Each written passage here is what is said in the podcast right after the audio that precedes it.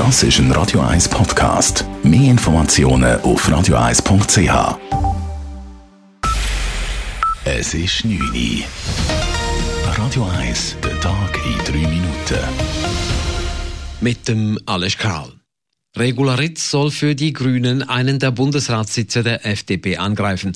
Die Fraktion der Grünen Partei unterstützt die Bundesratskandidatur ihrer Parteipräsidentin. Fraktionspräsident Balthasar Glättli sagte heute, Heute treten wir an, weil wir es ernst meinen, weil wir finden, Wahlen müssen auch Konsequenzen haben. Die Grünen hätten neu als viertstärkste Kraft im Parlament Anspruch auf einen Sitz in der Landesregierung. Man setze auf eine Einerkandidatur, da es um einen FDP-Sitz geht, der noch besetzt sei. Die Grünen ließen es offen, ob sie allein den Tessiner Ignazio Cassis ins Visier genommen haben. Wegen der regionalen Vertretung im Bundesrat könnte es auch um den Sitz von FDP-Bundesrätin Karin Keller-Sutter gehen. FDP-Präsidentin Petra Gössi kritisierte, es gäbe keinen Grund, die jetzige Konstellation im Bundesrat zu ändern. Für uns ist die Stabilität der Landesregierung wichtig. Die Zauberformel hat das jetzt in den letzten Jahren auch so gezeigt, dass wir damit diese Stabilität haben. Und ich glaube nicht, dass es jetzt einen Grund gibt, da jetzt kurzfristig eine mathematische Änderung zu vollziehen. Die SVP gab bekannt, sie werde am 11. Dezember alle sieben amtierenden Bundesräte wiederwählen. Die Mitteparteien, allen voran die CVP, wollen sich erst morgen äußern. Die Bewegung Klimasteig Schweiz hat heute einen eigenen Aktionsplan für den Klimaschutz lanciert. Sie seien enttäuscht von der Politik. Man spüre zu wenig Willen, wirklich Maßnahmen auszuarbeiten, um die Treibhausgasemissionen bis zum Jahr 2030 auf netto Null zu reduzieren.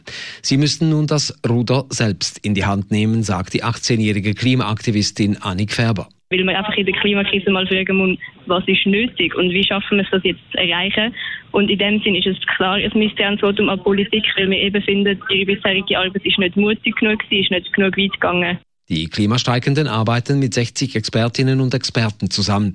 In Arbeitsgruppen sollen Vorschläge erarbeitet werden, die aufzeigen, wie eine emissionsneutrale Gesellschaft aussehen und mit welchen Maßnahmen sie erreicht werden könne. Das Zürcher Obergericht bestätigt die sieben Jahre Haft für den Schachtdeckelwerfer von Winterthur. Der heute 23-Jährige hatte nach dem Spiel FC Winterthur gegen den FC Zürich vor zwei Jahren einen Schachtdeckel von einem Parkhaus auf FCZ-Fans geworfen. Ein Mann wurde dadurch schwer verletzt. Der Verteidiger des Angeklagten verlangte einen Freispruch, da sein Mandant bei der Tat wegen Trunkenheit unzurechnungsfähig war. Das Obergericht bestätigte aber das erstinstanzliche Urteil. Es zog auch ein SMS des Täters in die Erwägungen mit ein, in welchem er nur kurz nach der Tat mit seinem Wurf geprahlt hatte. Die Informatiksicherheit beim Schweizer Rüstungskonzern RUAG ist weiter ungenügend. Dies hat die Geschäftsprüfungskommission des Nationalrats festgestellt. Zwar habe die RUAG die Informatik nach dem Cyberangriff und dem Diebstahl von 20 Gigabyte Daten vor drei Jahren verbessert. Dennoch gebe es bei der IT noch Sicherheitslücken, vor allem wegen der Datenverflechtung zwischen RUAG, Armee und Drittanbietern. Radio 1 Wetter.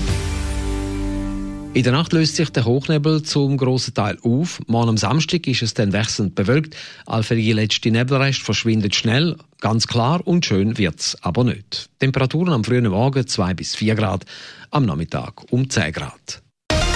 Das war der Tag in 3 Minuten. P. Weber's Friday Night Clubbing Show.